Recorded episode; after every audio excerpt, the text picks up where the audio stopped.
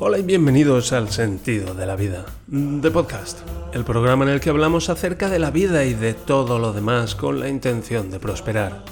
Hoy es viernes, por fin, día 15 de septiembre del año 2023, y este es el episodio número 547. Todos nos hemos Uh, preguntado alguna vez.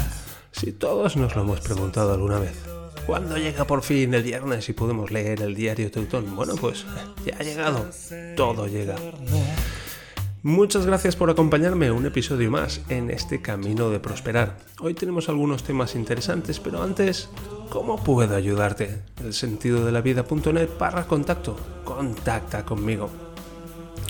Y desde aquí un saludo ahí, caray, es que es un nombre tan largo. Am, Juan Javier. Juan Javier.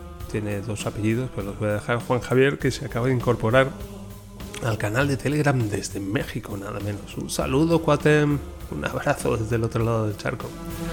Estuve en México una vez, pero un viaje muy, muy turístico. A Cancún y a México DF, pues eso. A ver las cosas que ven los turistas. Pero me gusta mucho México y mm, me gustaba mucho el tequila, ahora ya alcohol cada vez menos y menos del de quemar. Y bueno, pues muy fan de Checo Pérez también, aunque ahora mismo las está pasando un poco canutas. En fin, hoy vamos a ir. Sigo con un buen trancazo. Puf, me he despertado tosiendo esta mañana, me cuesta un poco respirar todavía. Y hoy vamos a ir rápidamente a leer un nuevo capítulo del diario de Nantes y a ver si nos da tiempo a leer dos. Y la gracia es que, bueno, pues ya pasa, llegamos al año nuevo y mm, estamos ya en el año 2002. Así que cojamos las bayonetas, que suene la marsellesa, caminemos por las calles de París. Caminemos sobre el asfalto o sobre las calles empedradas que más da siguiendo a la Marianne. Menudo escotazo, pero no lo vemos porque nosotros vamos detrás. Pero vemos las flores por el aire y escuchamos los sonidos de los violines y la algarabía mientras caminamos con los tanques hacia la Torre del Triunfo para decapitar a un nuevo rey esta semana. Somos franceses y nos gusta la pizza, además del fuet y por supuesto las baguettes y los bigotes así con el rabillo hacia arriba.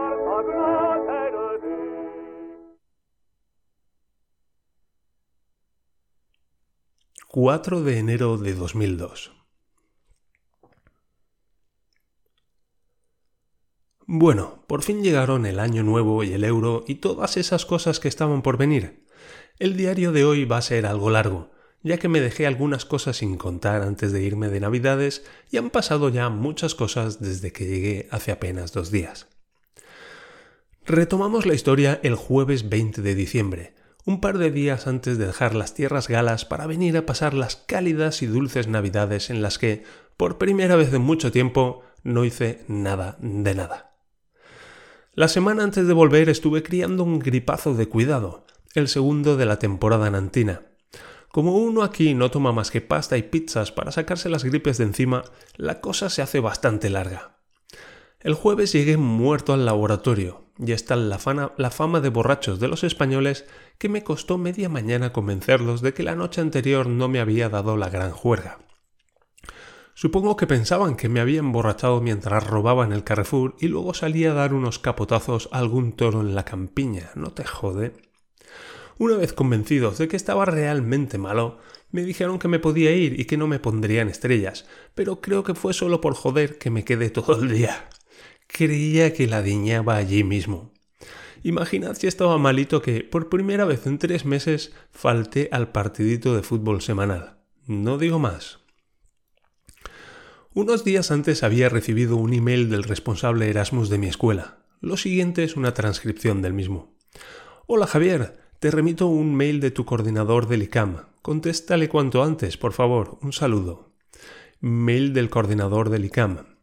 Dear colleague, one of your students applied for studies at ICAM Nantes. Could you confirm when he is arriving and which department is interested in studying in? The ideal date for a project would be early February. Looking forward to hearing from you. Merry Christmas. Un fenómeno el coordinador Erasmus del ICAM. Feliz Navidad, cabrón, y a ver si Papá Noel te trae algo de luces, que se te ve limitado. El cabronazo preguntaba a mi escuela que cuándo llegaba, que estaría bien que lo hiciera a principios de febrero. Digamos que me había adelantado un poco, visto lo visto. Teniendo en cuenta que fue la primera persona de la escuela a la que visité al llegar hace tres meses y que él fue el que me llevó hasta el laboratorio, ya podía haberse quedado con la copla el muy mamón. Yo ya lo calé antes de venir cuando, después de mandarle tres emails contándole mi vida y milagros, escribió una carta parecida a mi coordinador pidiéndole que me pusiera en contacto con él. Un fenómeno este tío. Me pregunto si le pagan.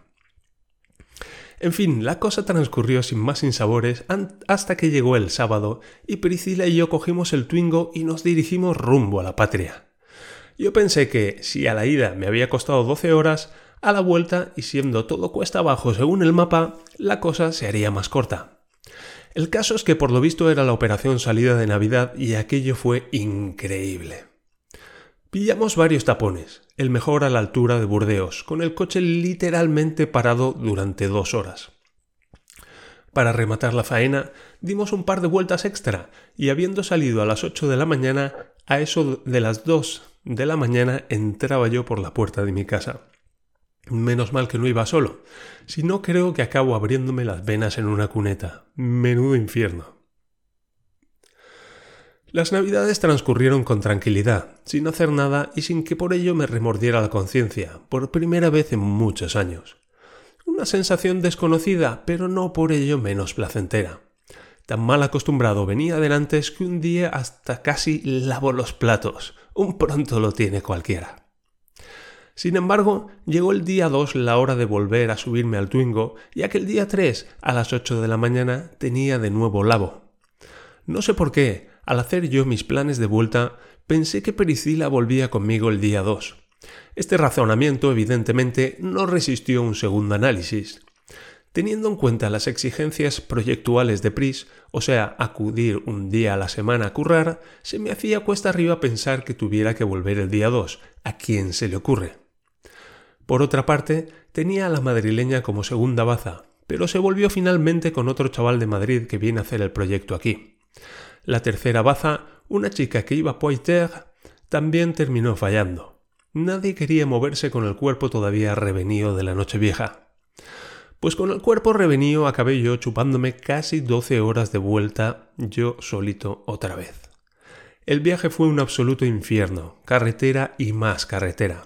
Moraleja, Haced siempre vuestros planes y que a los demás les den viento. Yo intenté satisfacer a todo el mundo y salí escaldado. La vuelta fue relativamente bien. Hasta Burdeos no se hace pesado, pero de Burdeos a Nantes hay 300 kilómetros, 350 kilómetros de línea recta en los que siempre es de noche, y son eternos. En 1200 kilómetros solo paré dos veces, y fue para poner gasolina y aflojar vísceras. Cuando bajé del coche no podía tenerme de pie de los calambres en las piernas y de la torrija que llevaba cerré la puerta del coche con la llave en el contacto. Alguno podrá pensar que es complicado o imposible cerrar un coche con las llaves dentro, pero qué va, solo hace falta un twingo y un poco de maña. Tan reventado estaba que me dio igual. Por suerte llevaba las llaves de la habitación en el bolsillo, Así que subí, le di caña a mi nuevo calefactor, una de las pocas cosas que había podido bajar del coche antes de cerrarlo a calicanto, y me sobé al cabo de dos horas, cuando mi cuerpo consideró que ya había equiparado el horario actual con el de Nochevieja.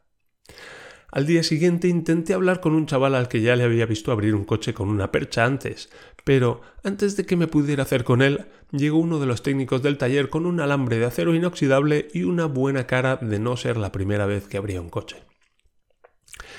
El tío es un descojone. Por el tamaño debe de ser bretón y más vasto que una lija del ocho. Con ayuda del profesor Cachondo, en un cuarto de hora el coche estaba abierto, pero hubo momentos en los que creía que no lo conseguía. La técnica es estirar de la parte de arriba de la puerta sin superar el límite elástico, de manera que se pueda introducir el alambre por el hueco que se hace. Al alambre se le ha hecho previamente una especie de lazo en el extremo, y con ese lazo se intenta abrazar el pivote del seguro y levantarlo. El problema es que el pivote del Twingo no es precisamente susceptible de ser levantado con un alambre, y al menos desde fuera y en condiciones no demasiado óptimas, con lo cual el lazo resbaló varias veces entre maledicciones del técnico de taller hasta que por fin tuvo a bien subir y abrir la puerta. Me congratuló reunirme de nuevo con mi ropa, y sobre todo con las existencias alcohólicas a mitad de precio que traje de España para pasar el frío mes de enero. He traído, entre otras cosas, un par de botellas de chupitos de manzana de esos que ponen en los bares. No sé si eso es el famoso licor de manzana que por lo visto causa furor entre los gabachos, pero en breve saldremos de dudas. La reentrada aquí ha sido un poco dura. Todavía no tengo el cuerpo recuperado de los trasnoches navideños, y levantarse por la mañana ha sido un suplicio, a un calefactor mediante. Menudo invento el calefactor, una resistencia que se calienta al rojo, en virtud de la electricidad que le chupa al barbudo, y un pequeño ventilador que dispersa el calor. Tienen razón cuando dicen que a veces la felicidad se encuentra en las cosas más pequeñas. Es como el dinero, que no da la felicidad, pero produce una sensación tan parecida que hace falta un especialista para discernir la diferencia. Por aquí ya está pululando el euro a toda leche, pero la gente no lo ha notado demasiado porque aquí se paga todo con tarjeta y las tarjetas siguen siendo las mismas. Solo se han enterado porque la máquina de café del laboratorio ya no traga francos, si no creo que hubiera tenido que explicárselo. De vuelta pillé algo de atasco en los peajes por el tema del euro. Yo llevaba los bolsillos llenos de francos, pesetas y euros para que no quedara. Todavía no he usado la nueva moneda, porque el chano me endiñó diez mil pelas en francos que tenía en un calcetín debajo de la almohada, el muy cabrón. Los usé ayer para pagar en el Carrefour y bloqueé la caja, no sé si por el hecho de pagar en francos o por el hecho de pagar en metálico. Eran 95,35 francos y le di a la señora 96 en monedas. El caso es que la buena mujer se desborozó al ver el bill metal en todo su esplendor y, según la caja, me tenía que devolver más de 50 euros. Fue algo así como la versión moderna de los panes y los peces, pero con un final más previsible. El jueves que viene, día 10, tenemos la presentación. Y todavía queda un buen rato para acabar la memoria y también la presentación en sí misma. Para colmo, lunes y martes tenemos 7 horas diarias de management y ética en el mundo real, y no sé qué leches en vinagre, con lo cual me temo que nos va a tocar hacer las 7 horas de rollo y luego ir al laboratorio a acabar lo que quede.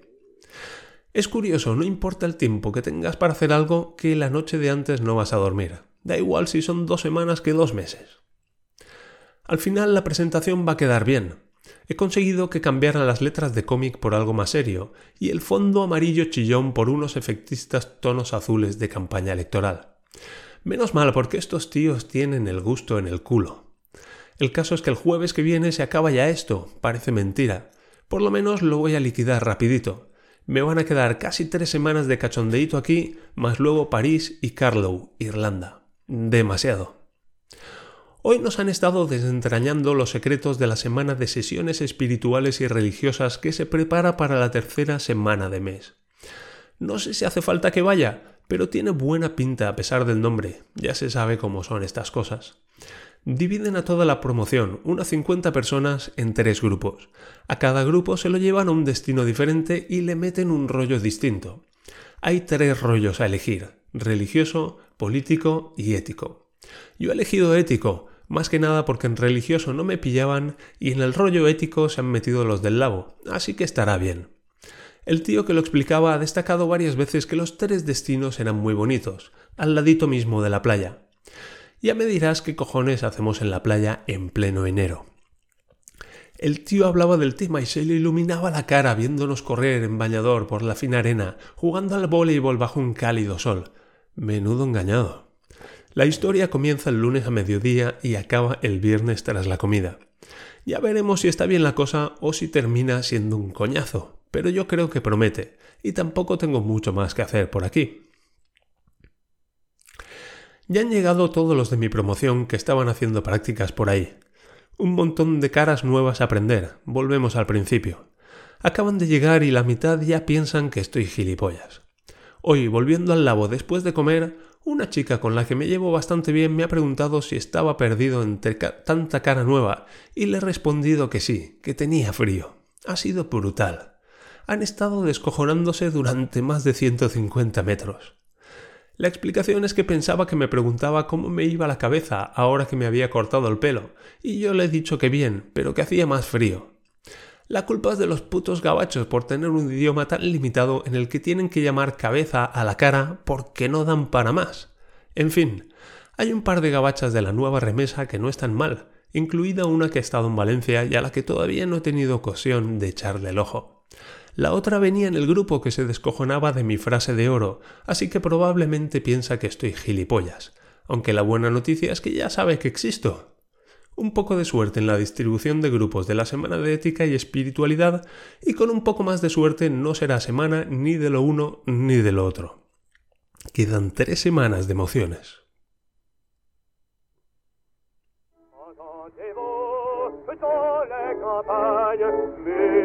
Bien, hasta aquí la lectura de un nuevo capítulo del diario de Nantes, donde por fin llega el año 2002 y también llega el euro. Si alguna vez os habéis olvidado de cuándo llegó el euro, bueno, llegó en enero de 2002, que lo sepáis.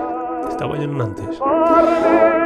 Mm, vaya tela con el, el coordinador Erasmus del ICAM. Yo estaba ya terminando mi beca y él estaba pensando que yo llegaba. Y eso que cuando llegué, pues le saludé.